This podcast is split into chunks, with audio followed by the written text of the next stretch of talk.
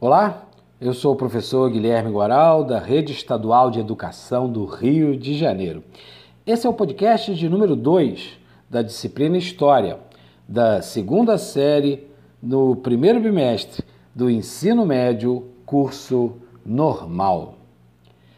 Outro conceito que vamos falar é o conceito de cidadania. Conceito bastante importante para a gente pensar a vida política de todos os países. Cidadania vem a partir de um exercício que ocorria na cidade de Atenas, na Grécia Antiga. Os cidadãos se reuniam em praça pública para discutir os destinos da cidade. Mas tinha um problema nessa ideia de cidadania lá na Grécia Antiga, porque quem era considerado cidadão?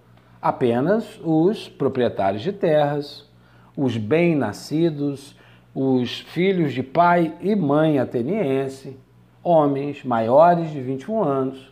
Esses eram considerados cidadãos e, portanto, eles tinham voz, tinham a participação, podiam debater os, os temas importantes para a cidade na praça pública e, por maioria, decidir o que, que seria feito né, em termos de é, construções, entrar ou não entrar em guerra, uh, as questões culturais, enfim. Todas as demandas que a cidade tinha era decidida nessa grande reunião em praça pública. E a maior parte da população, portanto, estava fora, fora desse contexto, fora da possibilidade de participar. A ideia era bastante interessante, a possibilidade de todos levantarem a sua opinião, colocar seus pontos de vista e, e ao final, através do consenso, escolher o melhor caminho. Bem, o ideal ficou, esse ideal da participação cidadã. Muito embora, como eu falei antes, a quantidade de pessoas que poderiam participar era pequeno percentual dentro da população. Esse conceito ficou desaparecido por muito tempo na história e vai ser retomado como um dos ideais na Revolução Francesa, no final do século XVIII. O ideal de cidadania e o Estado ter, ter a relação com, com os indivíduos que ali viviam como cidadãos daquele espaço e não mais súditos que viviam à mercê da vontade do rei, viviam a partir dos caprichos, das vontades, da benevolência ou da maldade dos reis.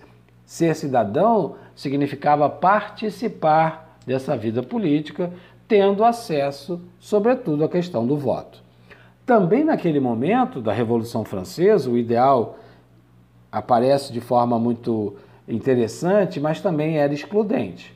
Apenas os homens maiores de 21 anos é que poderiam participar dessa votação.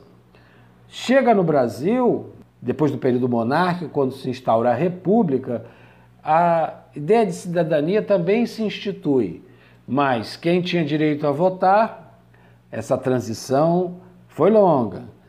Todos terem direito de votar, é, isso só acontece na, nas eleições depois de 1960. É, levou um tempo para que todo mundo pudesse votar. As restrições eram enormes.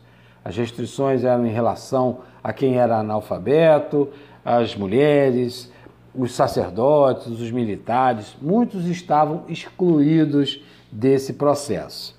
Mas buscamos esse ideal de cidadania, não só pelo direito ao voto, mas também na ideia de, de que cidadania está centrada em dois polos: dos direitos que nós temos em relação à nossa vida e o Estado deve nos garantir saúde, educação, lazer, recursos para trabalhar, o transporte público, enfim.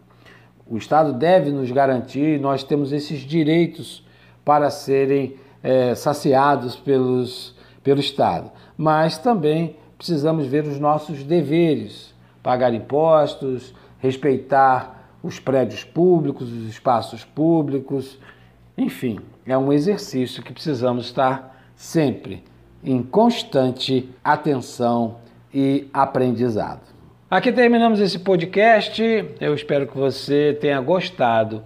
E se ficar algumas dúvidas, já sabe, consulte o material escrito, dê uma olhada nas videoaulas e procure a ajuda do seu professor, da sua professora. Grande abraço e até o nosso próximo encontro.